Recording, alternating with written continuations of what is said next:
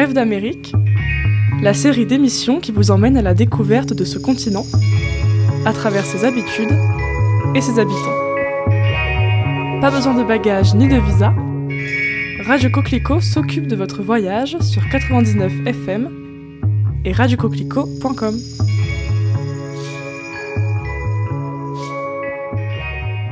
Bonjour à tous. Aujourd'hui, je vous invite à écouter mon entretien avec le docteur Broman, historien émérite à l'Université de Wisconsin-Madison, avec qui nous avons parlé, dans un premier temps de l'histoire de l'État du Wisconsin, et dans un second temps du lien entre histoire et mémoire aux États-Unis. Le docteur Broman, en plus de son statut d'historien, a été chef du projet Wisconsin 101, dont le but est de faire découvrir au plus grand nombre l'histoire de l'État à travers des objets. Je m'interrogeais donc d'une part sur l'histoire de l'État dans lequel j'étais en échange, et d'autre part à la question de la mémoire quant à certains passages assez sombres de l'histoire américaine. Venez donc avec moi vous plonger dans l'histoire avec un grand H. Hello, Mr. Brahman. Hello, it's good to see you. Est-ce que dans un premier temps, vous pourriez euh, vous présenter, euh, parler un petit peu euh, de votre travail et ensuite nous présenter le projet Wisconsin 101 Well, my, uh, my name is Tom Broman. I was a professor of history of science and history of medicine. Mon nom est Tom Broman. J'étais professeur d'histoire des sciences et de l'histoire de la médecine à l'université de Wisconsin-Madison pendant plus de 30 ans. J'ai enseigné beaucoup de cours sur les Lumières, les siècles des Lumières en Europe, et pour l'histoire de la médecine, j'ai plus ou moins couvert l'intégralité du programme. Mes sujets de recherche étaient l'origine de la presse périodique, ainsi que le rôle des figures majeures dans l'émergence de la presse savante, des gens comme Pierre Bell. Le projet Wisconsin 101 émerge dans un contexte assez particulier. Il y a dix ans de cela, l'université était attaquée par le gouverneur et par la législature de l'État, le gouvernement étant divisé sur ces mêmes attaques. Avec une collègue à moi, nous avons décidé de créer une plateforme qui aiderait à bâtir une communauté tout autour de l'État. C'est-à-dire que plutôt que de s'attarder sur ce qui nous divisait, nous voulions mettre l'accent sur l'histoire que nous partagions en tant que membres d'un même État. Et c'est ainsi qu'est né Wisconsin 101. Le principe, c'est que nous nous servons d'objets pour raconter l'histoire locale. Nous racontons tout d'abord l'histoire de cet objet, puis nous nous intéressons à ce que cet objet dit de l'histoire du lieu dans lequel il a été trouvé. Par exemple, nous avions retrouvé une sorte de bibliothèque roulante dans le comté de Dour, la partie nord-est du Wisconsin, qui borde le lac Michigan. Et cette bibliothèque avait été créée afin d'amener des ressources telles que des livres dans des endroits assez reculés comme Door County. Donc nous allons parler un petit peu donc euh, de l'histoire du Wisconsin dans son ensemble. Donc la première question que j'aimerais vous poser, c'est euh, quelles étaient les premières euh, tribus amérindiennes qui étaient sur place? Et ensuite comment, enfin qu'est-ce qui leur est arrivé une fois que les Européens se sont installés dans le Wisconsin? The first uh, white people to enter Wisconsin were French explorers who came down uh, through the Great Lakes. Les toutes premières personnes blanches à être entrées sur le territoire du Wisconsin étaient des explorateurs français qui arrivaient sur les Grands Lacs dans les années 1660-1670. Des personnes comme Marquette, Champlain étaient ce genre d'explorateurs. Ils ont ensuite mis en place les comptoirs commerciaux de Green Bay jusqu'au centre du Wisconsin.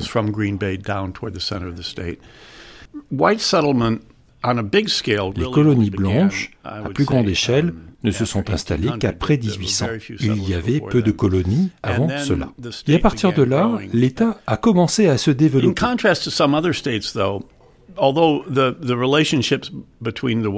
Cependant, contrairement à d'autres États, et même si nous sommes d'accord que les relations entre les colons et les natifs n'étaient pas très amicales, ils n'ont pas été autant expulsés que ça de l'État, comme ça a eu lieu dans d'autres États. Ils ont été placés dans des réserves. Il y avait plusieurs tribus comme les Ho-Chunk qui occupaient le centre du Wisconsin, là où nous nous trouvons actuellement. Même s'il y avait beaucoup de tribus différentes, elles ne se battaient pas pour l'espace. Elles étaient là depuis très longtemps. Um, just a few weeks ago, la preuve est qu'il y a quelques semaines de ça, un canoë datant de 800 ans a été retrouvé dans le lac Mendota, ici à Madison. Et nous pensons qu'il a été fait pour les indigènes qui vivaient ici.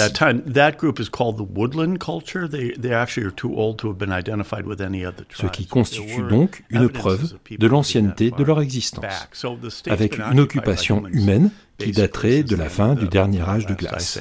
Donc effectivement, donc nous avons des explorateurs français qui sont arrivés donc euh, dans le Wisconsin. Euh, mais ensuite, quelles autres nationalités se sont établies? Euh, Comment se sont-ils établis Est-ce qu'il y a eu plusieurs vagues d'immigration? There have been indeed a number of important waves of immigration by, by European descent. The first settlers were in fact Effectivement, il y a eu de nombreuses et importantes vagues d'immigration de descendance européenne. La première vague était largement anglo-saxonne et ce sont eux qui ont établi les colonies dans un premier temps. Uh, Ils ont rapidement été suivis au milieu du 19e siècle, alors que le Wisconsin devenait un État à part entière, par une vague massive d'immigrants uh, allemands. Les Allemands sont arrivés en partie à cause de la révolution de mars de 1848, qui a forcé pas mal d'Allemands et quelques Autrichiens à partir de leur pays pour émigrer vers les États-Unis. Il y a tellement d'immigrés allemands dans le Wisconsin que la population allemande de l'État est de nos jours la plus nombreuse de tout le pays. Un autre groupe important d'immigrants était les Norvégiens. Et vers la fin du 19e, nous avons eu pas mal d'immigrants qui arrivaient de l'Europe de l'Est, Hongrie, Russie, des juifs et des non-juifs. Ils arrivaient dans le Wisconsin et travaillaient surtout dans les industries ou encore dans les mines. Voilà donc en gros ce qui concerne les vagues d'immigration dans l'État. Et donc, effectivement, il y a beaucoup euh, de villes dans le Wisconsin qui euh, ont des noms euh, français, donc par exemple Fond du Lac, Prairie du Chien, Prairie du Sac. Quelle est un petit peu l'histoire derrière le nom de ces villes? On a aussi par exemple la deuxième université euh, à part UW qui s'appelle Marquette, donc quelle est un petit peu l'histoire derrière ces noms français? The French named uh, places in Wisconsin tend to be the places where trading traders went.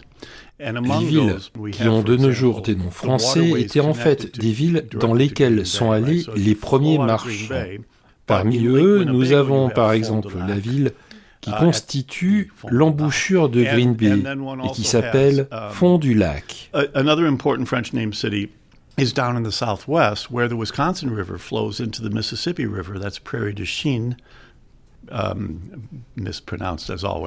Une autre um, ville importante du sud-ouest est Prairie du Chien, où la Wisconsin River um, rencontre uh, le Mississippi. Cette uh, confluence faisait de la ville un endroit très important stratégiquement. Tout cela explique pourquoi il y a tant de villes françaises tout du long du Mississippi, car les premiers explorateurs français empruntaient ces routes navales. Marquette University was named after Père Marquette, who was one of the early uh, French Jesuits to come to Marquette University a été nommée d'après Pierre Marquette, qui était un des premiers jésuites français à arriver dans l'État. Il faisait partie de ces jésuites qui venaient aux États-Unis pour construire des institutions d'enseignement. Il y en a beaucoup ici. Et donc ensuite, après ça, comment le Wisconsin s'est-il développé? À travers quelle industrie? Ou alors est-ce que c'était un État euh, plus euh, tourné vers l'agriculture? Um, Wisconsin's industrial history resembles that of other Midwestern states. So, in the early days of settlement, what you saw is a lot of natural resource extraction, fur trading. L'histoire industrielle du Wisconsin ressemble à celle de beaucoup d'autres États du Midwest. Dans les premiers instants des colonies, on utilisait beaucoup les ressources naturelles afin de faire du commerce. Les gens vendaient par exemple de la peau d'animal, et à partir du 19e siècle, il y a eu beaucoup de coupes de bois dans les forêts, dans la partie nord du Wisconsin. Plus l'État s'agrandissait, plus il se spécialisait dans l'industrie laitière. Il y avait beaucoup de fermes laitières et le but était vraiment de collecter ces ressources afin de pouvoir les vendre vers Chicago par exemple.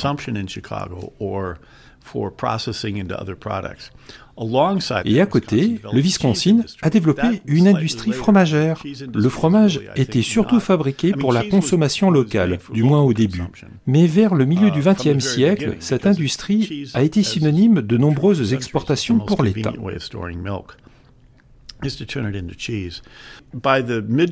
Enfin, la dernière spécialité du Wisconsin était sa manufacture, qui se développait plutôt dans des villes comme Milwaukee, les grandes villes vers les Grands Lacs. La proximité de l'acier a rendu possible pour Milwaukee d'effectuer de la manufacture. Il fabriquait des automobiles, par exemple, un peu comme à Détroit ou encore à Chicago, pour faire la comparaison avec d'autres États. Et donc ensuite, est-ce qu'il y a euh, une date ou un événement euh, dans le Wisconsin que vous voyez comme euh, particulièrement essentiel et intéressant pour comprendre son développement je dirais bien sûr l'acquisition du statut d'État en 1848. C'était typique en fait ici pour les nouvelles colonies qui se construisaient tout autour des États-Unis de s'organiser sous le statut de gouvernement territorial. Les gouverneurs étaient nommés par le gouvernement des États-Unis afin d'administrer cette zone. Mais sous ce statut-là, les gens qui y vivaient ne disposaient pas entièrement de tous leurs droits politiques en tant que citoyens des États-Unis. Ils ne pouvaient pas voter, par exemple. C'est donc cette transition du statut de territoire à celui d'État qui s'est passée en 1848.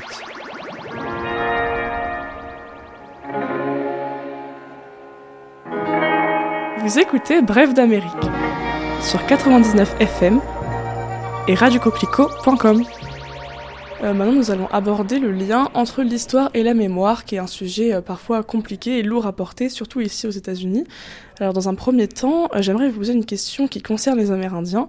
Donc, il y a toute une controverse en fait sur le Columbus Day, donc le jour de Christophe Colomb, ou le Indigenous Peoples Day, donc le jour des Amérindiens. Est-ce que vous pouvez nous expliquer un peu plus en quoi consiste cette controverse? How much time Alors, combien de temps avez-vous This is a very lengthy. Um, Columbus Day in the history that I learned as a, as a student, as a, as a child, and then as a university student, the discovery of the New World by Columbus and the C'est un sujet effectivement um, assez complexe. Alors de ce que j'ai appris en tant qu'élève, puis en tant qu'étudiant, c'est que la découverte de l'Amérique par Christophe Colomb ainsi que l'établissement des Européens était vu comme un signe de triomphe, car ils voyaient ce territoire comme un endroit arriéré. Ils aidaient cet endroit à devenir productif et moderne dans leur sens. D'ailleurs, les écrivains de l'époque, du 18e, du 19e, en parlaient de manière très explicite dans leurs ouvrages. John Locke parle, par exemple, dans son traité du gouvernement civil, de construire et de remplir ce qu'il appelait un espace vide. C'était donc une idée vraiment commune à l'époque. Columbus Day, qui est célébré au mois d'octobre, est un jour férié qui avait été créé par le Congrès afin de commémorer cela. Mais c'était aussi une sorte de récompense pour tous les Italiens américains, car Christophe Colomb même s'il était en quelque sorte sponsorisé par les Espagnols, était un Italien. C'était donc à la fois une commémoration de la part du gouvernement, mais aussi le moyen de repayer, de rendre hommage dans un sens à une circonscription en particulier, qui ici sont donc les Italiens américains. Needless to say, as years have, as we come into the 21st century, this moment of celebration has turned into a much more complicated story about Bien évidemment, lors de l'entrée dans le XXIe siècle, ce jour de commémoration devient de plus en plus complexe à célébrer, car nous sommes de plus en plus conscients que les colons européens ont délocalisé, expulsé, voire tué les natifs qui étaient déjà sur le territoire. Et cela est arrivé dans énormément de cas. Ce n'était pas simplement occasionnel. Sur ce conflit, sur Columbus Day, est un fait parmi d'autres. Mais c'est sans doute le plus pertinent afin de comprendre l'histoire de l'Amérique du Nord. En bougeant de force une population, vous commettez des actes de violence qui doivent être reconnus comme tels et incorporés dans la mémoire collective aussi comme tels. it was not, these acts of violence were not part of of our understanding of our own national history. And since history is, Pour les personnes blanches de ma génération, ces actes de violence ne faisaient pas partie de la compréhension de notre propre histoire nationale. Mais on nous demande maintenant de reconnaître ce conflit qui a mené à l'existence de notre nation. On nous demande d'accepter notre complicité dans la création de ce monde qui était devenu étranger aux indigènes, qui étaient pourtant là avant les colons. Justement, euh, on voit qu'il y a beaucoup de vestiges amérindiens euh, ici euh, aussi à Madison. Alors comment est-ce que c'est commémoré? Comment cette mémoire en fait s'inscrit-elle dans l'espace? The forms of commemoration are evolving because our understanding of what is appropriate to commemorate and how to commemorate it is itself evolving. Les formes de commémoration sont en train d'évoluer car notre compréhension de ce qui doit être commémoré et de comment le commémorer est elle-même en train d'évoluer. C'est une histoire complexe. Ici, à Madison, dans cette partie centrale de l'État, vivait la tribu des Ho-Chunk, et ce, de manière assez continue. Là où se situe l'université aujourd'hui, il y avait des espaces sacrés pour cette tribu là où ils rendaient hommage à leur mort, par exemple. Ce que nous pourrions faire, et ce qui est assez simple à faire, c'est de recréer virtuellement ces lieux sacrés afin de leur rendre hommage et de se rendre compte d'où nous vivons. L'université n'a pas fait cela. Et il devrait. Ce n'est pas si coûteux à effectuer. Il suffit d'engager des historiens, de mettre en place une exposition et de donner aux gens des visites guidées du campus sur ce thème-là. Ce serait une manière de faire. Mais la commémoration en elle-même est un processus continu. Je vais vous donner un exemple de cela. Il y a quelques années, ma femme et moi vivons près de Dubuque, dans l'Iowa une ville côtière d'une rivière qui avait été instaurée par Pierre Dubuc, qui était un mineur et qui voulait obtenir la permission des Américains natifs qui vivaient ici de miner sur ces terrains. C'était dans le milieu des années 1700. Les natifs ont été d'accord. Dubuc a mis en place son opération minière. Ce qui est intéressant, c'est la manière dont ces événements um, sont commémorés, car lorsque nous uh, marchions avec ma femme le long du Mississippi à Dubuque, il y a une plaque qui racontait cette histoire-là et qui disait qu'après la mort de Dubuque, les Indiens avaient déménagé de la ville, que les colons étaient arrivés et avaient créé la ville moderne de Dubuque.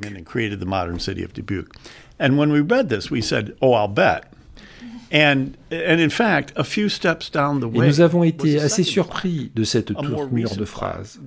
Mais quelques mètres plus bas, il y avait une seconde plaque, plus récente, qui évoquait de manière plus convaincante le fait que les Indiens qui vivaient ici et avec qui c'est très bien entendu, ont été expulsés de la zone et ce de manière forcée. Et voilà donc un cas où il y a deux plaques de deux époques différentes, la première assez triomphaliste et la nouvelle plus précise sur la violence qui a été commise. Et les deux ont été conservés. Nous nous sommes demandé pourquoi ils n'avaient pas enlevé la première plaque.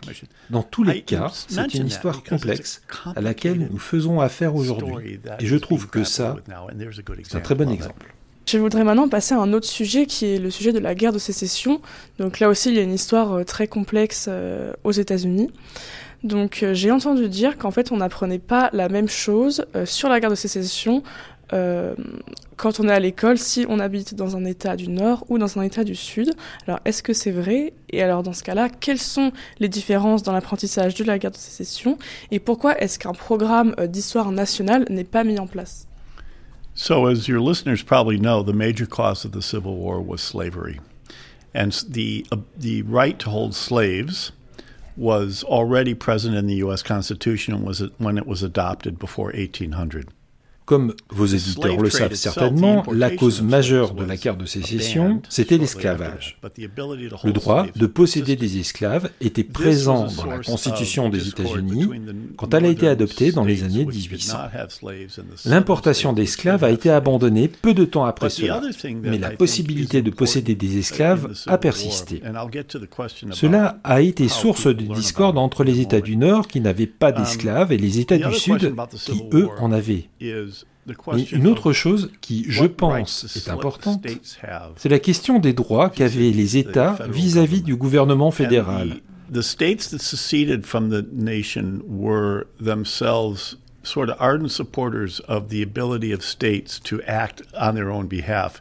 This is kind of the this is the issue of federalism, which most European countries don't really have to grapple with. Germany to some extent, but but les États qui ont succédé aux nations ne sont pas des partisans de la capacité des États à agir en leur propre nom. C'est le problème du fédéralisme. Les États se sont assemblés en tant qu'unités indépendantes afin de former un pacte incrémentant le gouvernement fédéral um, qui avait accepté la Constitution. Et encore aujourd'hui, le problème du rôle de l'État fédéré contre le gouvernement um, fédéral est devenu un sujet très contentieux à nouveau. Voilà, c'est un peu le contexte de la guerre de sécession. La façon dont nous nous rappelons de cette guerre, pour les enfants de la partie nord de l'État, comme moi qui ai grandi dans l'Illinois à Chicago, ça a toujours été de présenter les États du Sud méchants qui arrivaient à conserver leur honneur.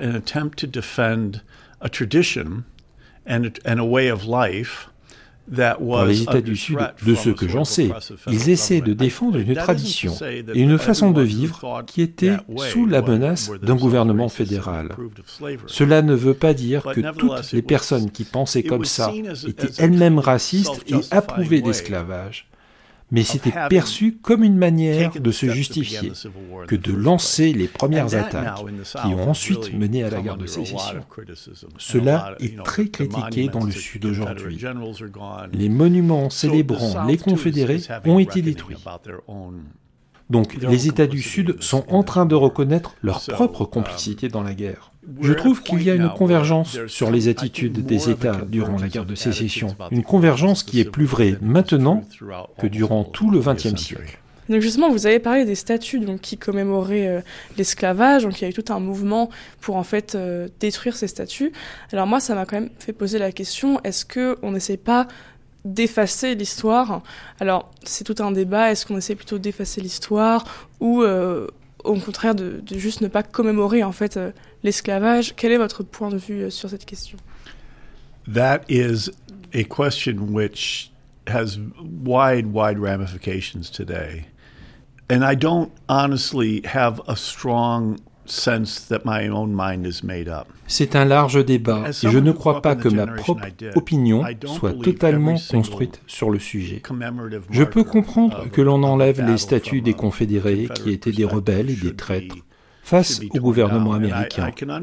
Mais de toutes les enlever, je ne suis pas sûr que cela soit une bonne idée car cela ne nous permet pas de s'emparer et d'affirmer les raisons réelles de la guerre. C'est trop simple de juste l'effacer.